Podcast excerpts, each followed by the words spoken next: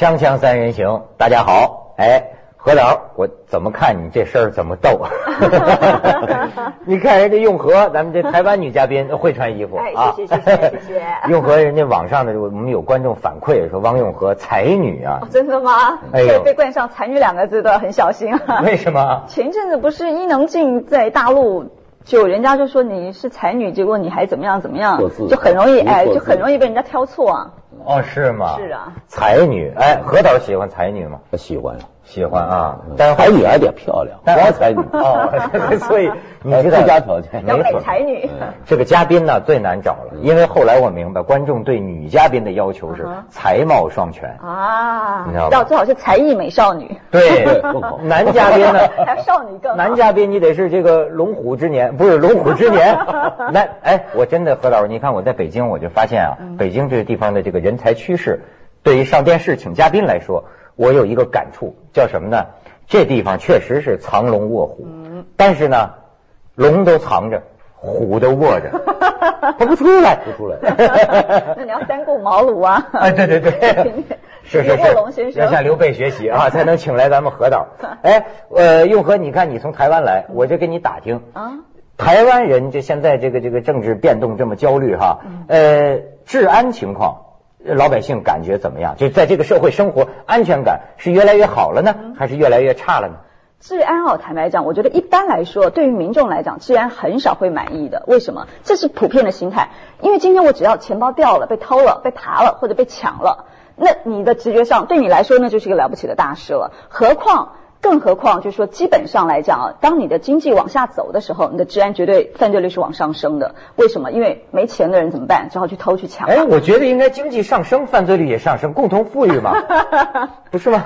你这个思想蛮好的，但实际上的操作会是这个样子。所以在台湾前一阵子，那个苏贞昌行政院长的时候，他还讲说，这个治安半年内如果没有改善的话呢，我就下台。为什么？因为台湾的民众对于治安的这个殷切的期盼太重了，所以他发下了这个豪语。可是到了半年之后，大家都觉得说，你看治安还是没有改善呢，这个三不五时还是有人被抢，甚至有民意代表，这个立法委员的太太被抢了，还有之前的这个一个内阁的部长，他的太太在屏东也被抢，都是那种飞车骑着摩托车就把他的皮包给抓走啊，我。也给他们抢过，嗯。你也这样被抢过？对，那家伙我讲过著名的刀光剑影啊，啊啪抢过来，弹簧刀嘣就出来了。哦对，所以你看这种东西，你只要新闻一出来，民众的感受是非常恐怖的，觉得说哇，连他都被抢，那我们小老百姓更没有保障嘛，对不对？所以我那个为什么对我为什么问你这个事儿呢？因为最近我们也聊这个，就是说广州那个有一个政法委书记最近出来说，所以他你就像你说的治安嘛，大家可能美国人也觉得不好哈，但是啊，到底事实有多在哪里？你像这个政法委书记，他就说。说我们这这个过去一年呐，我们这治安好转了，这个犯罪率啊什么都低了什么的，但是为什么好像跟老百姓的观感不一样呢？啊他就说，他说这个媒体啊，在改革开放过程中起了很大作用，但是也有一个作用，把治安问题扩大化了，啊就是妖魔化广州的治安问题。对可他这个言论一出啊，我看这网上啊都是会会聊天的，拿照片聊天，嗯说这个广州你知道吗？在靠什么镇压治安呢？你知道吗？嗯靠武警的画像。有的人家把武警画像恨不能放两米乘三米，让这个窃贼啊在门外头就看见一个武警画像，以为这家户主是武警，要不然不然能偷。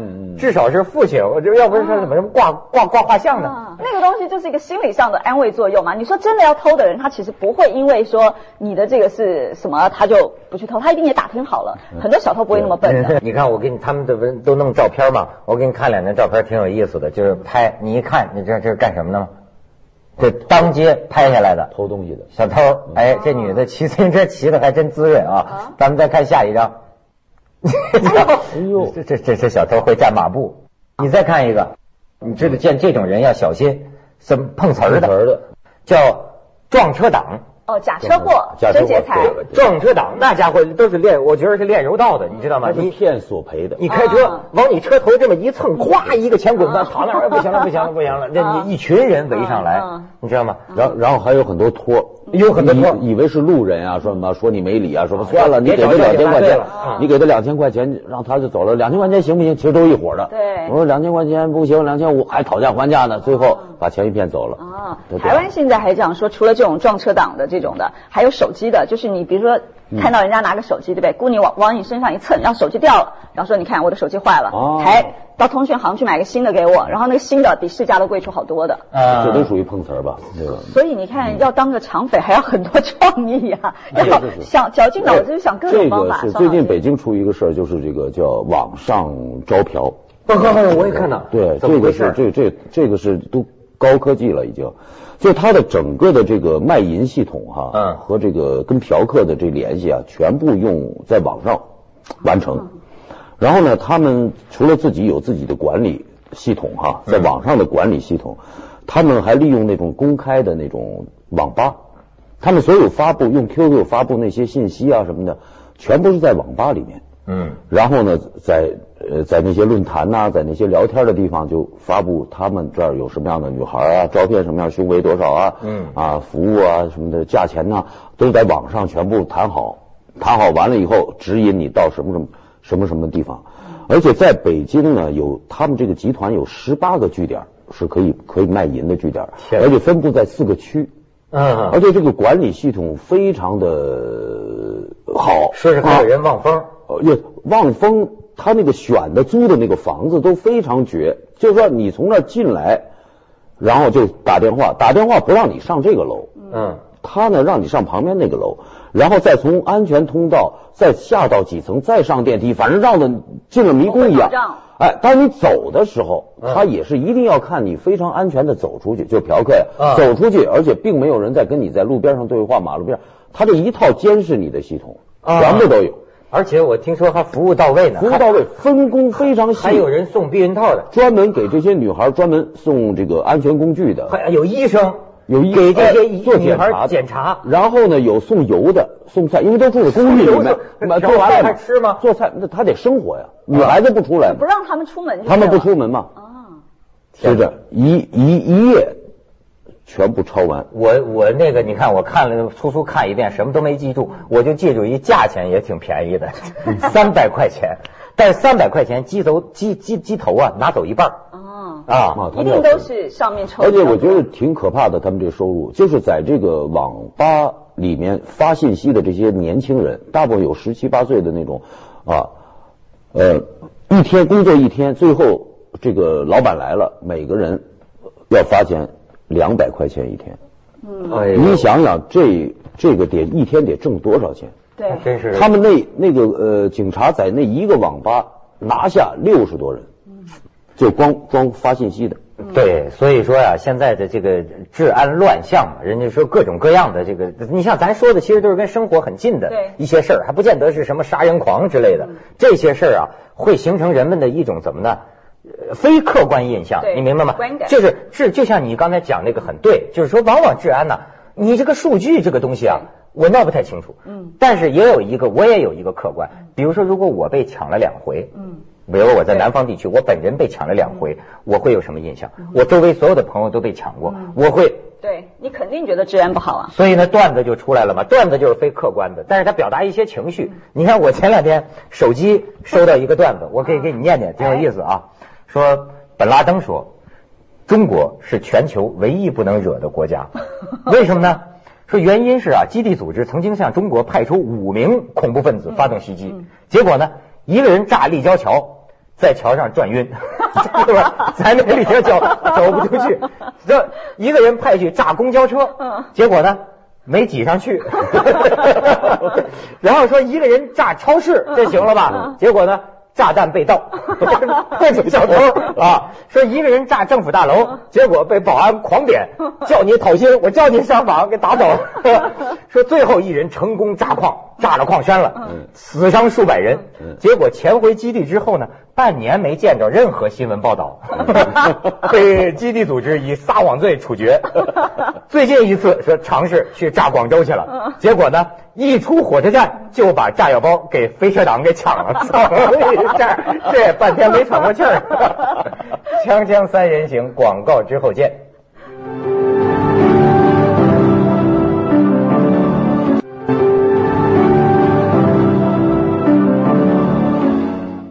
我上次碰一犯罪专家，他的观点，他个人的一个学术，他的观点就认为呢，就是说这个犯罪啊，包括这个治安这个乱象啊。本质上说，你说公安是他一家的事儿吗？他跟整个社会发展的大环境有关系。对，比方说，他就说流动人口，中国的这个户籍呃制度，最近好像快开人大了，好多人也在提出什么暂住证啊、居住证啊、户口啊，哎呦，这个好麻烦。哎，又和我不知道台湾人这个有户口台湾有啊，也有所谓的户口名簿啊，然后有户长啊。户长这边好像叫户主是吧？户主对。那户台湾有一个户口名簿，那可是呢，台湾就是规定说，你户籍归户籍，住址归住址。比如说，你可以住在北京，你的户籍在广州；你可以住在台北，可是你的户籍在高雄，这个他不管的。所以但是你要住在高雄，你有什么暂住证什么的？没有，也没有，从来没听说过什么暂住证。哎，对，但何何何何何何何导，你经历过的，你说咱这户籍户口啊，是一个中国太麻烦一个事儿。嗯，我觉得。这个东西，你比如说我这个我亲身经历的一事儿啊，就是我我女朋友大学毕业，嗯，那她考进大学的时候，她在外地的嘛，外地的小孩到北京来上大学，对对对。那大学毕业了呢，就政府有规定，就是这个你要不就由北京的单位接收你，嗯嗯，因为他要申请叫应届大学生毕业的这个户口指标，要不呢就给你留六个月，在学校留六个月，如果六个月你还找不到工作。就给你迁回原籍啊啊啊！那当然，我就希望我女朋友的户籍能跟我在北京嘛，因为我是北京的户籍嘛。这是，那就办这个事情之麻烦。哎呦，这能麻烦到什么？呃，首先就是说你得找一单位来接收你，而且这个单位还必须在头一年已经申请下来了应届大学生的户口流经户口指标。嗯。那呢，因为我的我女朋友喜欢一个一个单位。我就想办法要认识那个单位的领导，你知道吧？那那你不认识 领导，你这个这个没有这个指标嘛？当然每个指单位指标也不多，当然就间接的知道了，把这个信息传过去了，说啊，和平导演的女朋友是怎么回事啊？要有货，然后那边就说可以有，哎，这先证实了他手里有这个户口指标。然后呢，我就说我能不能见见他，就跟那中间人呢，啊，是吧？我见一下他。是吧？需要有什么我们该做的什么东西？说你不用见了，你就把钱准备好就行。多少钱？我说那多少钱呢？嗯，最后好像就是十几万，反正是嗯。所以这个权利啊，就这种制度，就是本身就培养很多。因为因为你如果没有办法，你就必须要花这个钱。我怎么想，我觉得不对。我就回来跟我女朋友商量，我说我呢，我我表明我态度啊，我是绝不给。贪官花一分钱哦，是吗？如果你要是同意，咱们就不办了。嗯，你就户口回延吉，我将来到那娶你去，对吧？嗯。哎，我女朋友觉得这一点特别好，她说那就不办了，咱们她当然同意，我不可能花这个钱。对对对。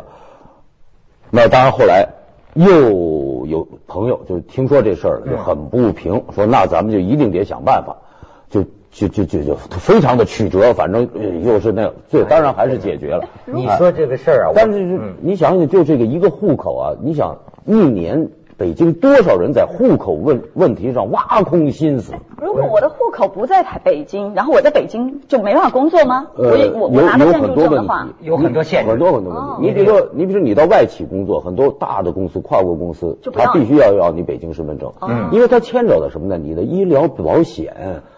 呃，你的什么什么养老保险等很多很多这查你这，我我组里一个人嘛，就不是北京户口嘛，这就给查了好几回了。对，这敲你家门啊，你怎么就租在这儿？你你暂住证办了吗？你居住证有吗？你什么人？这是所以现在有人提出来，就老在说让什么人民群众分享改革的成果，所以也就是说广广州嘛，最近也是说说办暂住证，咱这个钱要减免，手续呢也尽量简化，因为什么呢？最近这个计生委那主任出来说话，还说就说户籍制度改革，中国现在还不能够说不要了，嗯。因为他说不要，这可可能会造成在城市周围啊出现大量的贫民窟，哦。就像印度那种似的。可是我说，其实现在在很多城市周围就有大量贫民窟。太多了。你看北京浙江村啊新疆村、河南村，什么呃温州村，各种各样的村。实际上这这些这些这些村子住那么多人，而且都在这儿超生，是吧？然后呢，北京市的政府要给他们办小学、办医院、幼儿园，因为都已经到了几十万人一个居住区啊，那就很很多人了嘛。但是这些人呢又不在北京纳税，嗯，又不存钱，你你存银银行了还知道你收多少钱，都攒着现金。然后，但是这些学校、医院、幼儿园全部是北京纳税的。纳税，北京的人纳税概念。你你你知道他这里边有他说让我刚才深有感触的一个地方是什么呢？就是说呀，这个这个事儿，比如说现在说起中国目前的发展阶段，咱感觉大国崛起了，好家伙，拼命放。实际上啊，有一个特别严重的关键词叫不协调。我还跟你说，我在中国接触好多人，我都觉得都有点神神经经的，为什么不协调？这个人呢，这人就是社会的反应。比如说这个人他的文化水平和他说出来的话不协调，嗯。他说出来的话和他的性格不协调，他穿的衣服和他的修养不协调，他的职位和他。就跟何老师不协调。穿这衣服，你刚才讲说马上导演。看一下自己的衣服不协调。不协调。而这种不协调里，你知道吗？会产生什么呢？猫腻，大量的一个空间。嗯，比如你讲这个事儿，说为了女朋友办户口，嗯他就得去放下面子去认识好多人。那就是这些人在干什么？我想起最近的一个事儿，卓玛，你知道吗？元宝井给枪毙了的那个，她老公。这个卓玛是是这个被枪毙的这个人的老婆，老婆是吧？家里留留留下很多钱。嗯最近卓玛把一个人告上法庭，判了他个无期徒刑，嗯说他诈骗，是怎么回事呢？说这个人当时在一个场合有一个姓罗的一介绍，说呀、这是国家机要局的什么副局长、秘书局什么副副局长，呃，这人也神神叨叨的，据说会看相。说卓玛的孩子老哭不不停，说你这孩子老哭啊，这不祥之兆，家里要出事儿。嗯果然间，这不是这老公就上上上上上刑场了吗？好，卓玛就找这个人运作这个事儿。事实上，感觉到这个人确实是人脉广大，其实他也不是什么局长，说是冒充的，对吧？哎，但是确实有一年的时间就给他八百万。现在卓玛就是说讨回八百万，他诈骗我，嗯对吧？可是我就觉得法院判这个事儿啊 也挺有意思。那你说这算这算诈骗？可是他本身办的事儿，你要按照咱清清白白来说，一个案子在法庭审，怎么会跑出来一个说，我花钱雇你能运作，嗯你帮我去运作，让我老公不要判死刑。嗯那这个行为，但最后我老公还是判了死刑了，那你就是诈骗犯。嗯，你明白吗？就是灰色，就不这个不清不楚。这个这这确实有一个，我觉得是有一个圈子，我们这这生活中叫捞人去，哦，捞人圈。捞人，就是说你这个谁进公安局了，甭管你因为什么，总是他要花一笔钱。嗯，当然这中间人可能一个十个，反正都不知道，然后他们就可能一把这个人哎先捞出来，哎，呃等等的，就是他们有这么一个，当当权力在手的时候，一定会有这些东西。台湾叫做司法黄牛。哦，这是捞人。对，我也遇到过这种情况，我说那你赶紧去找人想办法，花点钱捞出来，咱们也说过这话，是吧？其实也是不负责任的，但是他有一个问题，就是说他确实他管用，你确实有人被捞出来了。对对，这这话不能多说了，要不伤着自个儿了。锵锵三人行，广告之后见。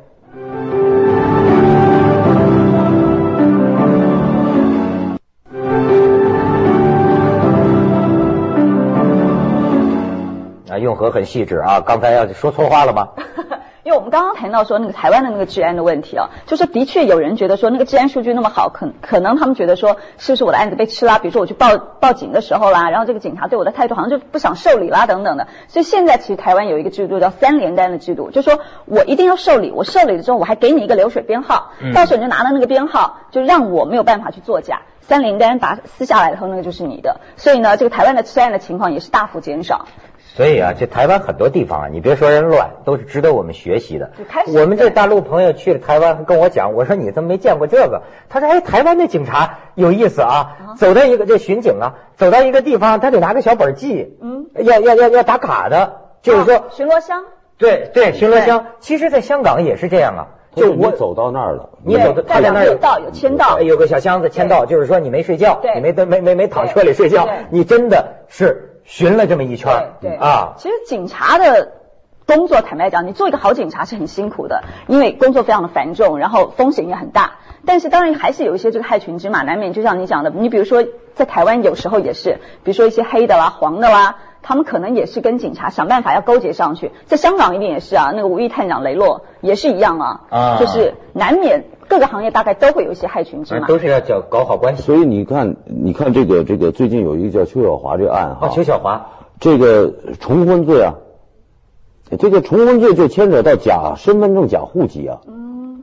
他用的是假名嘛，嗯嗯嗯，去结的婚嘛，是吧？哎你你知道他具体是怎么弄的？具体我不太清楚，但是我就觉得通过这事，我想就是说他是一个贪官，或者他有个什么其他工作方面的错误。